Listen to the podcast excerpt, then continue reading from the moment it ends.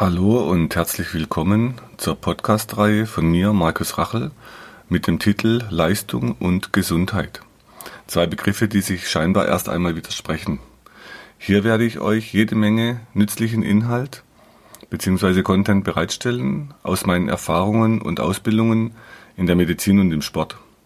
Ich werde für euch neue Sichtweisen darstellen, um euch eine Möglichkeit zu geben, über vieles neu nachzudenken und selbst auszuprobieren was bisher als scheinbare Wahrheit galt oder noch gilt. Nehmt euch die Zeit, die Podcasts in Ruhe anzuhören.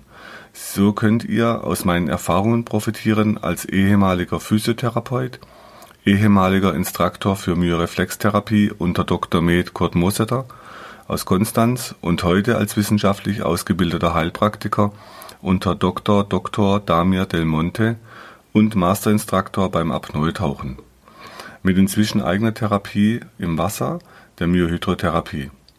Ihr könnt also von sehr viel Erfahrung im Umgang mit kranken Menschen, Geschichten von der Gesundwerdung eben solcher Menschen und von Übungen, die ich euch ans Herz lege, profitieren. Es ist mir ein persönliches Anliegen, euch Wege aufzuzeigen, wie ihr Operationen vermeiden könnt, wenn diese nicht lebensnotwendig oder unvermeidbar sind. Die Übungen, die ich euch später noch erklären werde, könnt ihr auf meinem YouTube-Kanal anschauen. Sie sind dort alle hinterlegt. Ihr könnt das logische, schnelle, einfache und effektive Trainingssystem, das in vier Stufen aufgebaut ist, nachmachen, ausprobieren, weiterentwickeln. Passt die Intensität dann unbedingt eurem momentanen Trainingszustand an. So, und nun wünsche ich euch gute und neue Erkenntnisse rund um Leistung und langfristige Gesundheit.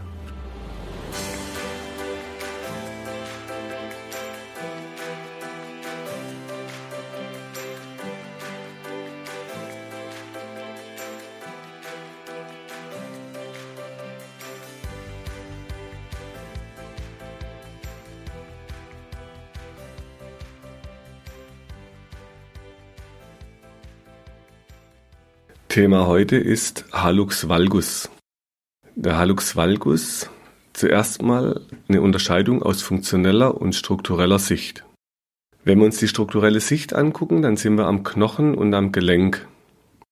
Und der Halux valgus wird beschrieben am ersten C, also am großen C. Und beschreibt ein Krankheitsbild, das man auch den Ballenzehen nennt. Und zwar ist es durch eine dauerhafte Fehlbelastung im Fuß wird ab dem Zehengrundgelenk der Fußzeh in Richtung zum kleinen Zeh hingebogen. Und Hallux deshalb, das beschreibt so eine X-Form, das heißt, wenn ihr beide Füße zusammenstellt, dann habt ihr an den großen Zehen wie so ein X und kennt ihr vom Knie vielleicht das X-Bein. Dort heißt es dann ein Valgus genu valgum, also ein Valgusknie. So am großen Zeh, also Hallux valgus. Und der kann Winkel erreichen, manchmal 20, also 20 Grad, 10 bis 20, das ist oft schon das Normale. Extremen Fällen kann er bis zu 50 Grad. Ich habe aber auch schon Zehen gesehen, die im Schwarzwald damals, die standen quer über den anderen. Also es kann ganz extreme Formen annehmen. Ich habe mal im Klinikum in Konstanz, das war so 697, als Proband mitgemacht bei einer Studie. Da ging es um das Thema Füße. Und damals kam ein Kollege, der war PJler die haben Leute gesucht, die mitmachen bei so äh, Bildern. Also man hat dann von tausend Menschen die Füße fotografiert. Und zwar aus allen Richtungen. Von oben, von der Seite, von unten. Und man wollte so einen neuen Normfuß definieren. Und was mich damals schon gewundert hat, dass natürlich die veränderten Füße, und mir fiel auch damals schon dieser Hallux valgus bei vielen Menschen auf, also mehr oder weniger ausgeprägt und auch schon oft in jüngeren Jahren, und auch an Leichen, wenn wir in der Anatomie waren, zum Beispiel in Heidelberg, dass immer wieder dieser C so nach außen wandert, was oft natürlich auch nicht krankhaft sein muss. Nur klar war dann schon, wenn man jetzt tausend Füße nimmt, die schon so ein C haben, dann scheint das ja dann der normale Fuß zu werden, also der Hallux valgus schon als normal definiert. Und wenn man sich Bilder aus der Anatomie anschaut, wir haben in den Praxen überall so Muskelbilder hängen, da ist praktisch der große C schon so Richtung Hallux valgus eingezeichnet, also wie wenn es normal wäre. Und der Grund für den Hallux valgus sind verkürzte Zehenmuskeln und Zehensehnen. Und die ziehen dann am großen Zeh und ziehen ihn praktisch auf Dauer dann immer krummer und vor allem je länger ihr nicht gegensteuert. Und dieses äußere Mittelfußköpfchen wölbt sich dann durch die Fehlstellung an der Fußinnenseite hervor und reibt in den Schuhen. Also ihr kriegt dadurch eben im Schuh Druck. Der Hallux valgus reagiert dann oft mit einer Rötung, weil es natürlich dort einen mechanischen Reizzustand hat. Ob er Schmerzen verursacht und in welchem Maße, das hängt dann vom Schweregrad der Feldstellung ab und von der Belastung. Also wenn man natürlich dann, sagen wir, dann manchmal die schicken Schuhe anschaut von den Ladies oder auf dem Laufsteg ganz extrem, was da für veränderte Druckverhältnisse auf den Zeh einwirken, da kann man sich dann schon vorstellen, dass der sich auf Dauer verändert und auf die Jahre. Ich habe witzigerweise irgendwo was gelesen, eine neue Operationstechnik aus den USA, die nach Deutschland rüber schwappt, dass man Frauen den Mittelfußknochen rausoperiert, damit sie besser hochhackige Schuhe tragen können. Also aus meiner Sicht, ich würde es bei mir nicht machen lassen. Kann sein, wenn ich es beruflich bräuchte, dass man es dann vielleicht macht. Aber das ist aus meiner Sicht schon abstrus, dass man dann da anfängt, die Anatomie zu ver verändert zu operieren, damit man andere Schuhe tragen kann. Allerdings, wenn ihr euch weltweit umschaut, was Menschen so alles für Schönheit machen, da wundert man sich dann doch manchmal. Gut, zurück zum Thema, der Hallux valgus. Und jetzt kann man die andere Sicht nehmen, die strukturelle Sicht. Und zwar über die Muskulatur. Ein Hallux valgus, der kommt nicht einfach so aus dem Nichts. Ebenso wenig ist er rein genetisch. Man liest eher mal so eine genetische Disposition, also ein Stück weit sind die Gene mit im Spiel. Allerdings, es gibt oft Bücher, wo dann drin steht, genetische Disposition 40% oder 50%. Da muss man sagen, andersrum heißt es ja auch nicht genetisch 40, 50, 60%. Und wenn es genetisch wäre, dann müssten ja beide Zehen gleich in die gleiche Richtung gehen. Manchmal ist es aber auch nur einer. Also vielleicht ein Anteil mit drin, aber nicht maßgeblich. Was ich oft höre, ja, das hatte meine Großmutter schon oder meine Mutter auch schon, mag sein. Aber auch die Mutter oder die Großmutter hat bestimmte Verhaltensweisen, die natürlich auch mit dazu führen, dass ein Zeh sich so verändert. Gut, ich habe euch Bilder mit eingefügt in diesen Podcast, um euch so ein bisschen die Verlaufsrichtungen von Muskeln klar zu machen und später auch Bilder, wie man dann Übungen machen kann.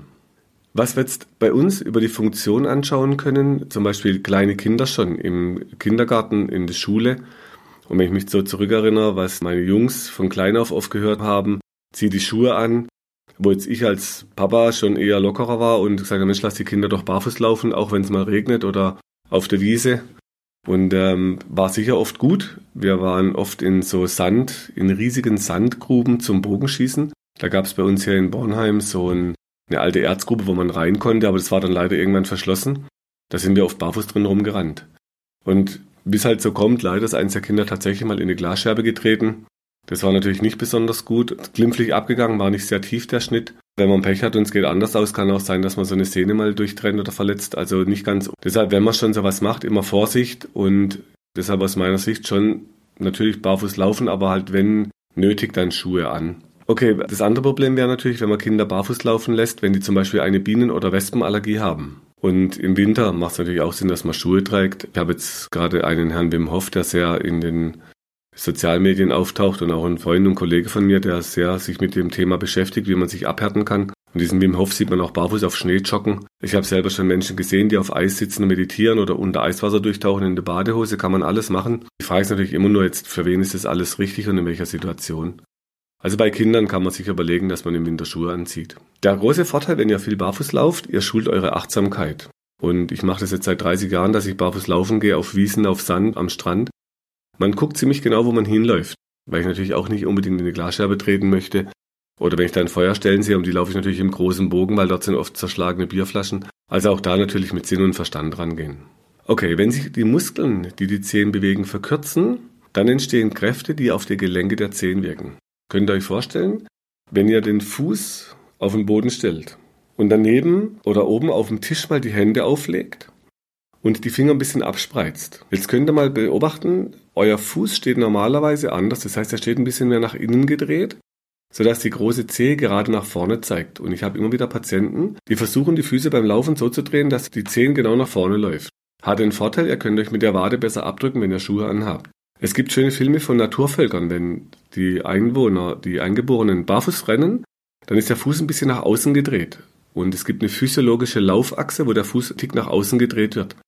Sodass man sich eigentlich barfuß dann über die große Zehe mit vorwärts drücken kann. Also solche Kräfte kann euer Fuß und euer Zehen können diese Kräfte vertragen. Wenn ihr euch nochmal eine Hand nehmt, die Anatomie ist gleich wie am Fuß, dann könnt ihr mal, wenn ihr den Daumen nach oben zieht, Richtung Fingernagel, dann seht ihr, wie verschiedene Sehnen sich anspannen. Wenn jetzt an einer Sehne, die mehr zum Tisch runter liegt, ziehen würdet, dann zieht ihr den Daumen praktisch in diese Richtung rüber und nach unten oder nach oben. Je nachdem, wo er dran zieht. Und wenn jetzt so eine Sehne, wenn ihr hochzieht mit dem Daumen, nicht mehr genau über den Drehpunkt vom Daumen, vom Grundgelenk läuft, sondern das Ganze ein bisschen schiefer zum Zeigefinger hin, dann habt ihr genau das gleiche Prinzip wie am großen C. Das heißt, es gibt Muskeln, die ziehen die Zehe nach oben und laufen eigentlich, wenn der Fuß physiologisch steht und der Zeh so ein bisschen nach außen kann, also ohne Hallux valgus, dann wird der eigentlich über den Drehpunkt vom Zeh nach oben gezogen. Wenn jetzt die Zehensehne aber schon ein bisschen mehr nach innen zieht, dann zieht praktisch beim Hochziehen diese Sehne den Zeh immer mehr zur Mitte hin, also zu den, äh, Entschuldigung, nicht zur Mitte, sondern zu den Zehen hin und verändert dadurch immer mehr die Richtung vom Zeh. Auch hier gilt immer, die Form folgt der Funktion. So, jetzt entstehen manchmal aber auch über die Zugkräfte ganz andere Zehenformen, zum Beispiel Krallenzehen oder Hammerzehen. Also auch da die Form folgt immer der Muskelfunktion. So, das heißt aber auch andersrum. Wenn wir schaffen, die Muskeln und Sehnen wieder zu verlängern, zum Beispiel über ein Training, was wir mit Dehnung und Kraft, also Dehnkraft, machen, dann kann man die Form zurückentwickeln. Es hängt natürlich immer vom Grad vom Hallux valgus ab, also wie weit ist es schon fortgeschritten. Ein ganz wichtiger Faktor, wovon es abhängt, ist eure Motivation. Also möchtet ihr das wirklich oder wollt ihr es nur ein bisschen? Dann kommt es natürlich auf die richtigen Übungen an und es werden, wenn ihr im Netz mal recherchiert, tausende von Sachen angeboten gegen Hallux valgus, was aus meiner Sicht manchmal Sinn macht, manchmal ist es unsinnig. Wir kommen später nochmal auf diese Schienen zurück. Diese Schiene allein wird da nichts dran ändern, weil nichts Aktives kommt. Dann kommt es auf die Häufigkeit von Übungen an, die ihr macht und natürlich die Langzeitmotivation. Das heißt, es braucht alles Zeit und sich da über dann Monate, Jahre zu motivieren, dass die Knochen, die haben eine lange Turnover-Zeit, nennt man das. Das heißt, bis sich das alles wieder umbaut, das braucht wirklich auch Zeit. Also falls ihr euch dran begebt, bleibt dran. Was macht die Schulmedizin bei Hallux valgus? Es gibt unterschiedliche Behandlungen. Und zwar oft haben Patienten dann Schuheinlagen.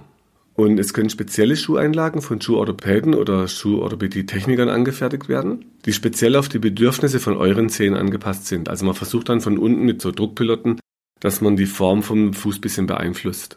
Allerdings, wenn da nicht aktiv geübt wird, glaube ich aus meiner Erfahrung, dass sich das dann groß verändern lässt, weil der Körper verändert sich halt über aktives Training und nicht über passiv irgendwo, in, sagen wir nur eine Einlage rein und das war's dann. Es gibt ja auch Studien, wo man mit Soldaten Untersuchungen gemacht hat, die verschiedene Schuheinlagen bekommen haben. Die wurden dann über Monate durften die aussuchen, ob sie jetzt eine Einlage, keine Einlage. Dann wurde freigestellt, ob sie eine bestimmte Einlage möchten oder wenn, dann welche Einlage vom Gefühl am besten passt. Also man hat unterschiedliche Gruppen gebildet und hat dann geguckt, was kommt am Ende raus. Und am Schluss war dann die beste Gruppe die, die nach dem Gefühl entscheiden durfte, welche Einlage am besten passt, was, was sich dann auf die Verletzungen und auf die Ermüdungsbrüche im Fuß ausgewirkt hat. Okay, also man kann damit Einlagen was machen. Dann gibt es verschiedene Schienen, wie vorhin schon erwähnt. Ich habe hier mal so ein paar Links mit rein und es gibt so einen Test zu den fünf besten Schienen. Das heißt, es gibt so zehn Spreizerschienen, wo man jetzt dann den großen C versucht, wieder dahin zu spreizen, wo er eigentlich hingehört.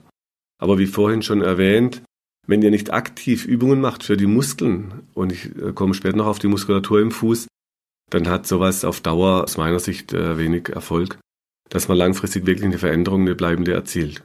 Das kann natürlich kurzfristig die Zehen entlasten und dafür bin ich dann auch für so eine Schienenversorgung, dass man kurzfristig mal schaut, kann man die Zehen so weit entlasten, dass vielleicht im Schuh nicht so scheuert, ähm, dass so eine Rötung weggeht oder eine Schwellung. Also da kann so eine Schiene sicher auch unterstützend helfen. Es gibt verschiedene Hersteller von diesen Schienen. Es gibt zum Beispiel mit Terrabändern. Das ist so ein Gummiband, was ihr euch um die großen Zehen wickeln könnt. Und zwar um beide großen Zehen. Und dann geht man mit den Füßen so ein bisschen nach außen, dass Zug auf die großen Zehen kommt. Das zieht natürlich die Zehen auch dahin, wo sie hingehören. Aber auch da wieder, wenn ihr nicht aktiv die anspreizenden, also die Adduktoren von den Zehen trainiert, dann ist es halt ein passives Ziehen, ein passives Stretching wie die Schienen. Und es gibt inzwischen Studien auch zu dem Thema, dass Stretching halt keinen großen Effekt auf den Muskel hat, was meine Lehrer vor 30 Jahren schon gesagt haben, die sich sehr viel mit Muskulatur beschäftigt haben als Ärzte, dass das Ziehen an dem Muskel keine Veränderung bringt. Und wenn, dann müsst ihr das aktiv trainieren. Ich komme dann gleich später nochmal auf die Übungen. Ihr seht auch weiter unten dann Bilder zu den Übungen, wenn dann Text runter scrollt. Dann gibt es Hallux valgus Schuhe. Und zwar, die haben beide Zehenbereiche. Und in Köln haben wir so einen Spezialisten, der wird immer wieder von Patienten erwähnt, der sehr für breite Schuhe ist und zwar auch für eine Nummer größere Schuhe sodass der, der Fuß Platz hat im Schuh. Ist natürlich jetzt wieder die andere Frage, wenn ich jetzt immer Spiel im Schuh habe, wie, wie verspanne ich dann meinen Fuß, um den Schuh zu halten? Ich habe selber noch nicht ausprobiert. Die Patienten, wo das schon länger machen, die schwören oft darauf. Also sie finden es richtig gut. Käme auf einen Versuch an. Also auf jeden Fall so, dass die Zehen Platz haben und nicht schon in diese Richtung gedrückt werden. Oder wenn man jetzt schicke Schuhe hat, ich habe zum Beispiel so zu Anzügen sehr schicke Schuhe, die laufen dann aber ziemlich spitz nach vorne zu. Da hat der Zeh ja keine Chance, der wird natürlich immer in diese Richtung vom Hallux valgus gedrückt. Und wie vorhin erwähnt, je höher der Schuh wird, desto mehr Schuhbelastung gibt's Richtung Hallux valgus. Wenn ihr mal im Internet bisschen recherchiert, es gibt Bilder, wenn ihr Hallux valgus eingebt und Bilder, dann kommen so Bilder, wie praktisch der Fuß in einem Stöckelschuh, also in hochhackigen Schuhen belastet wird. Und was dann nach vorne für einen Schub wirkt auf die Zehen, wie sich dort natürlich dann diese Richtung verändert und der Druck auf die Gelenke auch den Zehen in eine andere Richtung biegt. Okay, also und aus äh, gesundheitlicher Sicht, nicht aus optischer Sicht, also als Therapeut muss ich dann natürlich sagen, am besten tragt ihr solche hohen Schuhe in der Hand und nicht am Fuß. Meine Patienten, die lachen dann oft, wenn ich das sage. Ähm, das hat natürlich einen gewissen ernsten Hintergrund. Ich weiß, es ist nicht so schick, aber auch zum Beispiel, wenn man Kleider anhat, manchmal lohnt es sich halt, dass man ein zweites Paar Schuhe mitnimmt, dass man ab und zu aus diesen hohen Dingern raus kann und den Fuß entlasten. Gut, dann gibt es Socken, das heißt Korrektursocken. Die haben Korrekturstärken und zwar in unterschiedlichen Varianten. Und es gibt die, je nach Grad, eine leichte Korrektursocke, eine mittlere und eine starke. Die können im Haus- und Straßenschuh getragen werden. Und so wird also immer wieder auf den Zeh eine Korrekturwirkung ausgeübt. Allerdings, wenn der Schuh den Zeh in die andere Richtung zwingt, dann hat die Socke natürlich auch wenig Chancen. Okay, und man muss halt über einen langen Zeitraum machen und permanent. Auch hier wieder ist eine passive Therapie, also nicht aktiv. Dann gibt es noch Hallux valgus Bandagen und ihr könnt verschiedene Bandagen verwenden. Es gibt leichte bis mittelschwere Fußballen- und Zehenveränderungen, die man da noch behandeln kann. Es ist ideal für aktive Menschen mit leichter bis mittelschwerer Großzehenfehlstellung. Sie können die Aktivitäten unterstützen und es muss natürlich eine gewisse Beweglichkeit vom Fuß vorausgesetzt sein. Bei starken Hallux valgus Zehen sind die Bandagen nicht mehr ausreichend. Da solltet ihr tatsächlich auch wirklich aktiv viel mit Dehnkraftübungen trainieren. Gibt es in verschiedenen Stoffstärken diese Bandagen und die können Fußschmerzen lindern, aber wie gesagt, können muss man ausprobieren, wie immer. Die Frage ist halt, hilft es bei dir persönlich? Ihr seht, es gibt also von außen viele Sachen, die man versucht, mit Bandagen, mit Schienen, mit Socken, mit Schuhen. Ist aber alles von außen, vom Körper. Aus meiner Sicht ist es natürlich besser, wenn man von innen anfängt. Die natürlich wird abhängig von dem Schmerz, den ihr habt, dass man dann aktiv da dran geht und die Übungen anfängt. Es gibt dann beim Tape auch noch Kineso-Tapes, wo man versuchen kann, den Zug auf den Zeh zur Fuß, also wenn er beide Füße zusammenstellt, dann zu den Fußmitten hin, dass man dann einen Zug aufbaut über ein Kinesotape, so wie gerade vorhin erwähnt mit einem Terraband, wenn man beide Zehen einspannt. Also man kann das auch da wieder versuchen, dass zum Beispiel Physiotherapeutinnen oder Physiotherapeuten, die können das anlegen und dann einfach in die Richtung ziehen. Man kann das auch selbst tapen. Ich habe es kurz beschrieben, wie das gehen kann, wenn ihr selber machen wollt. Und ansonsten findet ihr ja bei YouTube auch Videos zu allem Möglichen und an, zum Tapen vom Hallux valgus.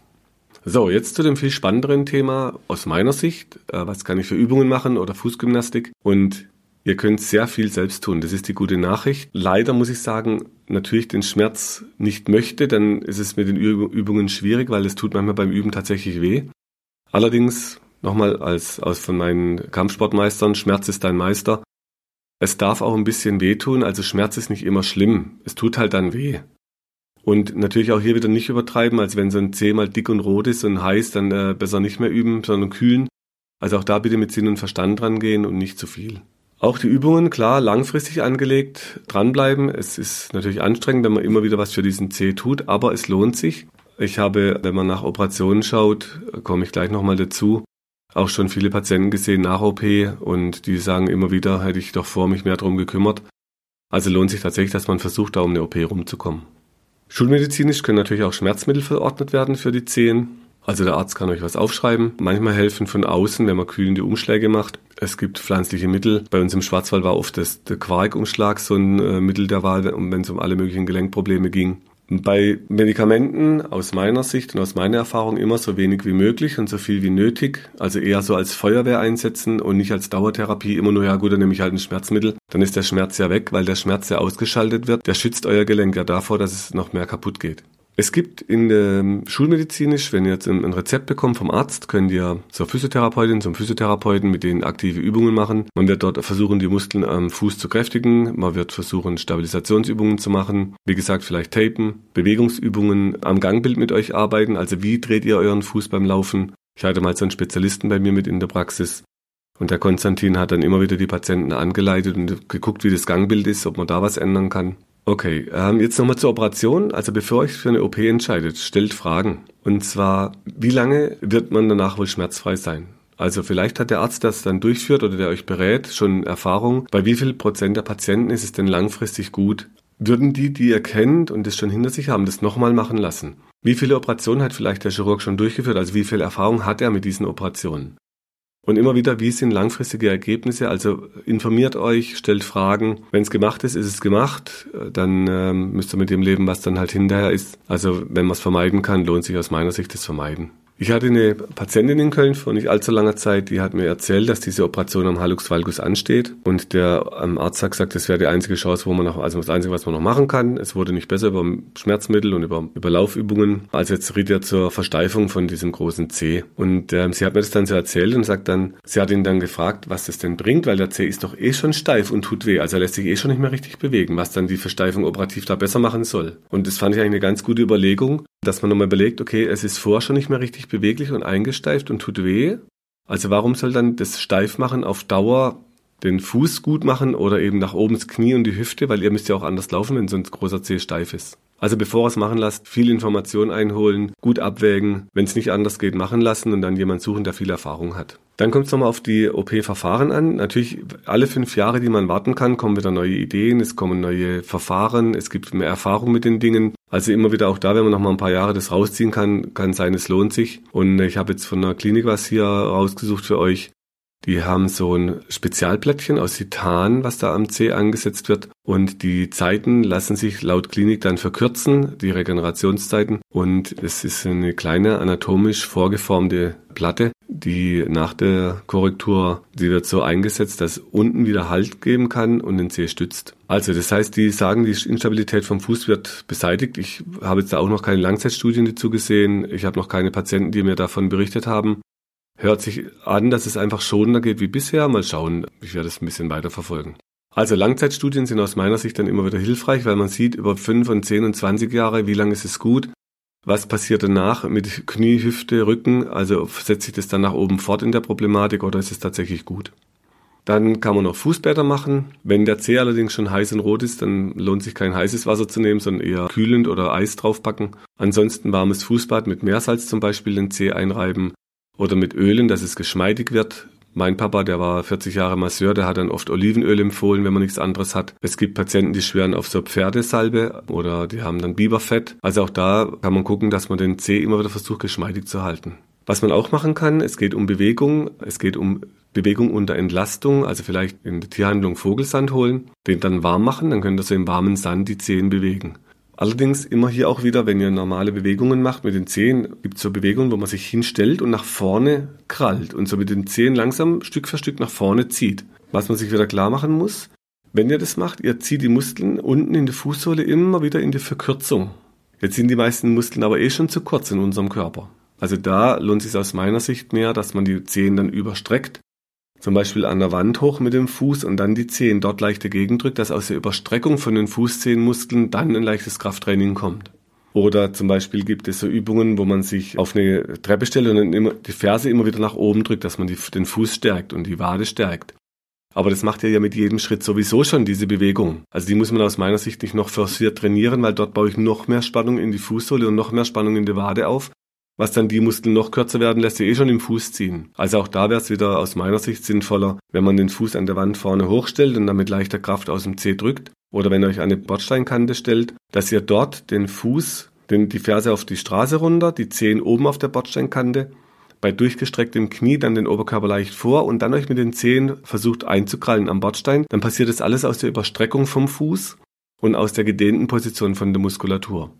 Also aus unserer Sicht heute eher diese überdehnten Krafttrainings, dass man den Muskel in die Länge trainiert und nicht noch in die Verkürzung rein, wo er eh schon zu kurz ist. Wir können das in der Behandlung, wenn man jetzt mit Akupunkturnadeln was machen möchte, wir lassen äh, um die große Zehe auf die Akupunkturnadeln dann tief ins Gewebe rein und zwar so bis zum Knochen. Da kann man durch das Muskelgewebe durch oder man kann durch so verbackenes Gewebe durch. Ich habe es bei mir selber schon immer wieder auch versucht am großen Zeh. Ähm, es ist nicht schön, wenn man sich in die Fußsohle eine Nadel da reinpiekst. Das ist echt eine Herausforderung. Muss man viel mit Atemtechnik arbeiten. Ist machbar, ja, aber es tut weh. Und ich habe noch von der Kampfsportzeit so mehrfach die große Zeh in die Matte getreten. Also geht eher Richtung Arthrose, wie jetzt Hallux valgus, aber man kann dann wirklich auch mit Akupunkturnadeln nochmal gut die Spannung lösen um den großen C. Es gibt verschiedene bekannte Punkte aus der Akupunktur. Leber 3, Milz Pankreas 3, in der Fußsohle unten Niere 2, dann kann man die gut nadeln, wenn Patienten das mitmachen. Ich habe Patienten, die machen das, die sagen, ja super, die Nadel, das tut mir ganz gut. Man kann auch vorne auf der großen C zum Beispiel, da wo die Sehnen sich teilen, wenn die nach vorne laufen ins Gelenk, da ist kein Muskel mehr, sondern da, läuft nur noch die Sehne von Muskeln, die praktisch im Fuß oder hinten am Unterschenkel liegen, damit die Kraft überhaupt entwickelt werden kann in den Zehen. Man kann also auch diese Sehnen, diese Teilungsstellen gut nadeln mit Akupunkturnadeln. Allerdings die Patienten müssen das auch mitmachen, das piekst. So habe ich jetzt inzwischen ganz oft Patienten, die sagen, nein, lieber mit dem Finger. Man kann die Punkte drücken per Fingerdruck man kann sie nadeln. Oder für euch zu Hause, ihr könnt es auch selber mit Wattestäbchen reizen oder mit einem Zahnstocher, aber dann bitte auf keinen Fall durch die Haut durchstechen. Vorsicht, mit Sinn und Verstand, wie immer wieder erwähnt, dass er keine Verletzungen oder gar Entzündungen da ins Gewebe bringt. Was machen wir jetzt in der Myoreflex oder Myohydrotherapie? Also wichtig ist erstmal eine Anamnese zu dem Ganzen. Also wie lange habt ihr schon diesen Hallux valgus? Was habt ihr für Schuhe angehabt? Was habt ihr für Sportarten? Wie war es mit Unfällen? Ähm, wie sieht's im Moment aus mit Schuhen? Wie sieht's aus mit Einlagen? Also was wurde schon alles getan? Dann für uns auch interessant, habt ihr schon was schulmedizinisch gemacht? Also wurde das schon mit Übungen behandelt? Haben Ärzte schon was durchgeführt? Das heißt, wir versuchen erstmal was rauszukriegen zur Geschichte von euren Zehen. Dann die Behandlung, die wir durchführen, jetzt in den Praxen in, in Köln im Moment und in Haslach im Schwarzwald oder in Ägypten, wenn ihr im Wasser liegt, äh, wenn ihr bei den Myohydro-Wochen dabei seid. Das heißt, wir behandeln dann um diesen großen Zeh herum. Erstmal, das tut ganz schön weh. Also das ist schon oft äh, ziemlich schmerzhaft um die Zehen, weil es eh sehr gereizt ist, das Gewebe. Und wir bleiben per Fingerdruck so lange drauf, bis die Spannung ums Gelenk sich löst. Das heißt, wir gehen dann auf die ganzen Streckersehnen unten im Zeh auf die Beugersehnen von den großen Zehen und verfolgen die dann langsam über die Fußsohle und über den Fußrücken in den Unterschenkel. Wenn ihr mal nochmal die Hand vor euch auf den Tisch legt und den Daumen abspreizt, und dann nach oben zur Decke zieht, dann seht ihr wie eine Sehne, eine Streckersehne vom Daumen, die läuft über den Handballen, übers Handgelenk rüber. Wenn ihr das jetzt in einer geraden Linie weiter verfolgt, landet ihr im Unterarm auf der Gegenseite. Also Richtung kleiner Finger. Und so laufen die Muskeln immer, das hat immer einen geradlinigen Verlauf. Und wenn man den Fuß streckt, also überstreckt, wie beim Ballett zum Beispiel, dann könnt ihr auch, wenn ihr den großen Zeh verfolgt, diese Sehne durch den Fuß verfolgen zur, zur Ferse. Und wenn er diese Linie weiter verlängert, dann landet ihr im Unterschenkel außen. Also man findet dann so Punkte im Verlauf von diesen Sehnen. Wir behandeln in der Praxis dann die Bahn nach oben weiter, innen am Knie durch, geht innen an der, am Oberschenkel durch, wo die Adduktoren, die Anspreizmuskeln sitzen. Da laufen dann Bahnen aus der Akupunktur, zum Beispiel Milz, Pankras, Leber, Nierenmeridian, die ziehen innen durch und das geht dann weiter bis in den Brustkorb hoch. Also da wundern sich dann manchmal die Patienten in der Behandlung, wieso wir oben am Brustkorb sind. Also ich habe dann, ich habe relativ lange Arme, ich kann das gleichzeitig in der Behandlung. Das heißt, ich kann mit dem Fuß unten am Zeh spielen und zwar kann ich den drehen, ich kann den nach innen, nach außen bewegen und gleichzeitig mit der anderen Hand oben ans Becken oder oben an den Brustkorb und schauen, wo die Rippen mit dem Fuß, wenn man das leicht bewegt, wo diese Bahnen hinlaufen. Und so kriegt man dann nochmal Punkte raus am Brustkorb außen oder vorne an den Rippen. Das tut dann auch meistens auch ziemlich weh, dass man praktisch wie so eine ganze Bahn in der Hand hat. Und man kann sich das schön anschauen an Akupunkturbildern, wie diese Bahnen laufen. Oder dann eben als Muskelkette, wie diese Muskelketten nach oben ziehen. Also in der Behandlung machen wir das weit hoch. Bei euch selber, ihr könnt es, wenn ihr euch den Fuß vorne über den Oberschenkel auf der anderen Seite legt. Also der rechte Fuß geht auf den linken Oberschenkel. Dann könnt ihr euch den großen Zeh in die Hand nehmen und könnt mit dem Daumen, also rechter Fuß liegt oben, linke Hand mit dem Daumen von unten ans Grundgelenk vom Zeh oder innen, mit dem Zeigefinger innen am Zeh. Ihr könnt mit dem Daumen außen an der Zehe drücken. Das heißt, ihr drückt euch auf Punkte, die wehtun, so lange drauf, bis der Schmerz dort loslässt. Das kann man schön mit leichten Bewegungen, sodass man genau rauskriegt, wo die Spannung sitzt, äh, wo es sperrt. Und das kann man super durch die Fußsohle durch. Also immer, wenn ihr abends Fernseh schaut oder wenn ihr Musik anhört oder wenn ihr einfach mal Zeit habt, den Fuß hochzunehmen, dann könnt ihr euch selber so Punkte im Fuß entlasten. Das gilt genauso, wenn ich die Patienten im Wasser behandle, wenn sie jetzt im Pool schwimmen, dann kann ich tatsächlich am C die Menschen durchs Wasser bewegen und genau schauen, wie wirkt es mit dem Knie, wie wirkt der Fuß mit dem Knie, wie, wie wirkt der C mit dem Knie und kann mir die Punkte raussuchen, an denen ich dann die Patienten durchs Wasser schiebe. Ihr könnt natürlich selber auch sehr viele Übungen machen. Also immer die Zehen zum Beispiel. Wenn ihr euren Fuß mal im Sitzen nach hinten schiebt unter den Stuhl, dann müsst ihr irgendwann die Zehen abbiegen. Und dann könnt ihr diese abgeknickten Zehen aktiv gegen den Boden drücken, wie wenn ihr sie euch nach vorne drücken wollt. Also der Fuß bleibt unten, die Zehen sind überstreckt und er drückt ganz leicht mit den Zehen in den Boden rein. Das ist für die Beugesehnen unterm Fuß. Dann könnt ihr, wenn ihr die Fußnägel auf den Boden stellt, also den, Schuh, den Fuß nach hinten überstrecken noch, den Spannen Richtung Boden und dann drückt ihr die Fußzehen runter zum Boden mit den Fußnägeln. Dann trainiert ihr die Strecker vom großen Zeh. Ich zeige euch weiter unten ein paar Bilder, wie das aussehen kann. Ich habe das mal an einem Geländer fotografiert in einem Café. Das heißt, man kann es im Sommer wunderbar, wenn man irgendwo sowas findet, um sich festhalten mit den Zehen. Es sieht natürlich komisch aus, muss ich euch warnen. Das heißt, ihr werden einige Gäste schauen, was ihr da wohl so macht mit euren Zehen. Also ihr habt auf jeden Fall wahrscheinlich Zuschauer, kann auch sein, dass manche lachen. Allerdings auch da möchte ich euch ermutigen, wenn jemand lacht, erstens wissen sie es oft nicht, was er da tut. Zweitens habt ihr, wenn er was Neues macht, verschiedene Phasen. Und die erste ist immer, dass man ausgelacht wird. Die zweite, dass vielleicht drüber nachgedacht wird. Dann kommt eine Phase, wo man sich mit auseinandersetzt und ähm, das Ganze akzeptiert, vielleicht selber ausprobiert. Und in der fünften Phase haben sowieso immer schon alle so gemacht. Also lasst euch nicht entmutigen, wenn andere schauen oder lachen. Je mehr ihr das übt und je öfter ihr das übt, desto besser, weil der Reiz auf den Muskel, je öfter der wirkt, desto mehr baut er sich dann um. Und es geht ja darum, dass euer Gehirn lernt, dass ihr die Zehen im Fuß und die Zehenmuskeln, die den großen Zeh bewegen, dass ihr die wieder aktivieren lernt. Weil im Schuh sind die natürlich alle ausgeschaltet. Und das Dilemma, wenn ihr mit dem Schuh lauft, ihr lauft über die Wade, das heißt, ihr nehmt die Sehnenplatte im Fuß und die Wade aber nicht mehr die einzelnen zehn Muskeln zum Laufen. Also mit dem Schuh schaltet man leider ganz viel aus. Deshalb so viel wie möglich barfuß und wenn er Übungen macht, am besten ohne Schuh oder mit so Barfußlaufschuhen. Die sind natürlich auch optimal, weil man dann noch einen Schutz für die Fußsohle hat und trotzdem die Zehen bewegen kann. Okay, jetzt haben wir schon ein bisschen was für die eigene Übung. Ihr könnt natürlich auch, wenn ihr die Fußsohle zum Beispiel auf einen Golfball stellt oder auf eine Kastanie oder einen Stein oder Murmeln, Vielleicht kennt ihr das, wenn ihr Kinder habt, ihr lauft durchs Kinderzimmer nachts, weil ein Kind ruft und dann plötzlich tretet ihr in irgendeinen Legostein oder in irgendeine Murmel. Dann habt ihr so einen kurzen Impuls unterm Fuß. Und wenn man das mit Absicht macht und sich langsam draufstellt und langsam den Druck erhöht, dann kann man da meistens draufbleiben. Es tut halt weh. Auch hier wieder. Der Schmerz ist nicht schlimm, das tut nur weh. Ganz viel kann man mit Atemtechnik, wenn man mit dem Bauch schön atmet, kann man das praktisch veratmen oder wegatmen, sagen die Patienten, sodass ihr dann praktisch unterm Fuß den Druck halten könnt, bis der Schmerz loslässt.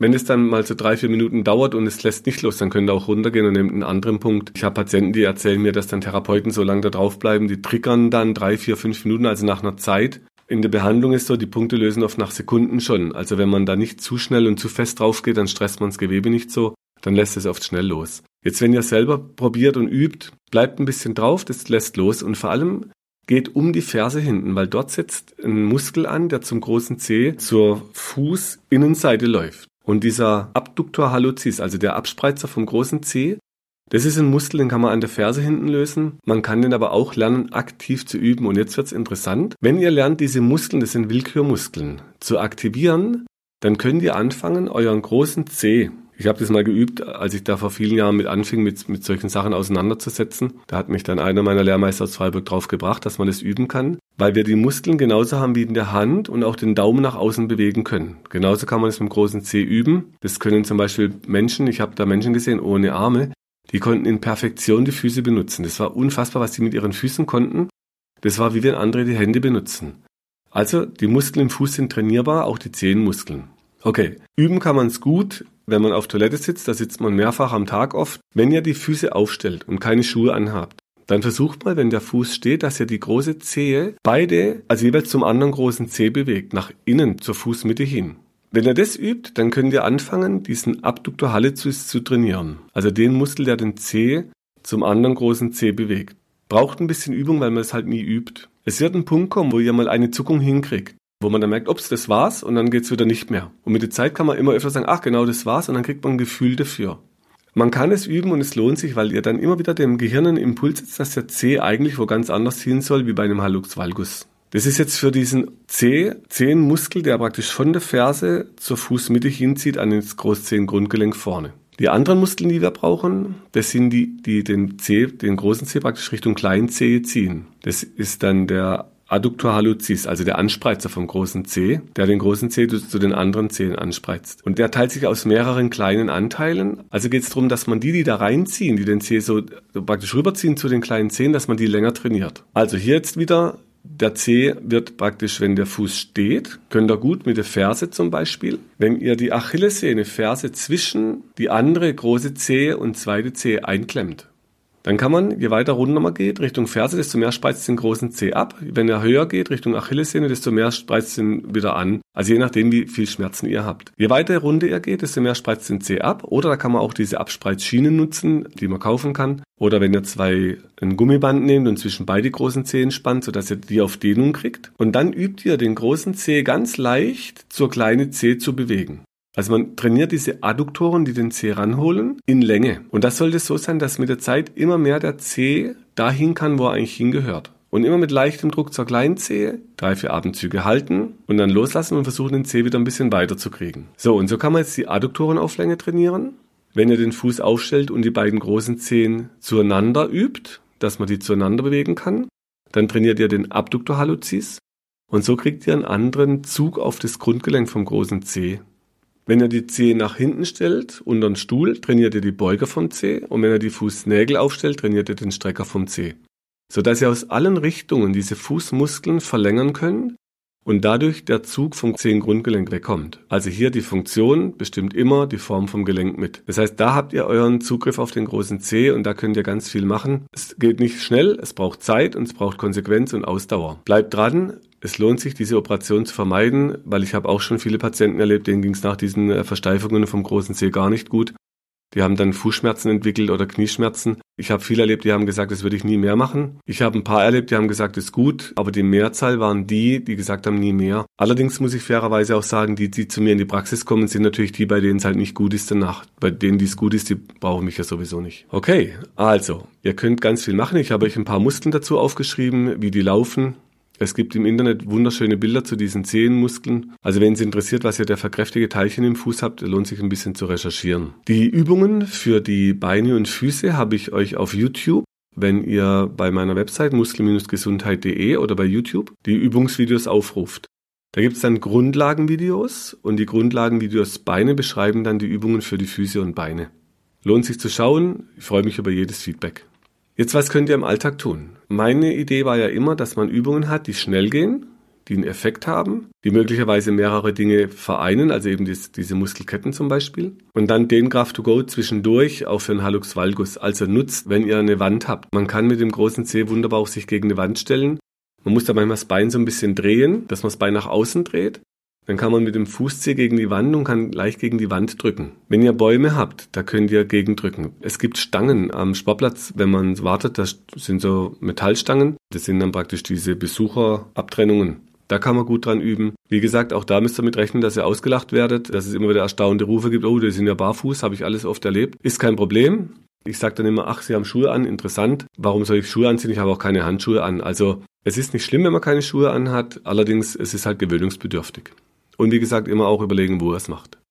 Man kann Stuhlbeine nutzen, man kann Tischbeine nutzen, man kann im Schuh selbst gegen diese ähm, Innenseite drücken, dann habt ihr schon was für einen großen Zeh getan. Ihr könnt Einmachgummis benutzen.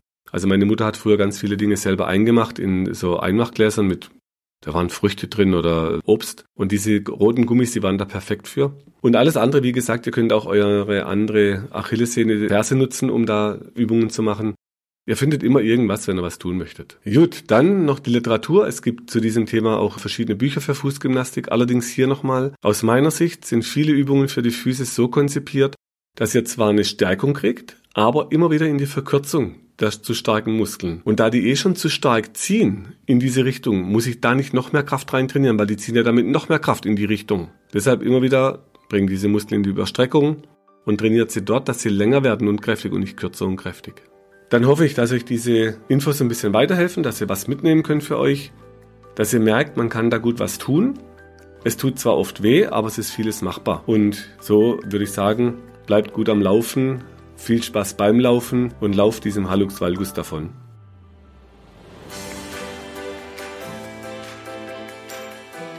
Wenn du meinst, dass dir diese Infos helfen oder du weitere Infos suchst, Schau auf meiner Website unter www.muskel-gesundheit.de rein. Für Übungen schaut auf YouTube und hinterlasst mir, wenn ihr wollt, eine Bewertung. Falls ihr Fragen habt, schickt sie über die Webadresse äh, und die Mailadresse, die ihr dort findet. Bis zum nächsten Podcast. Herzlichst, euer Markus Rachel.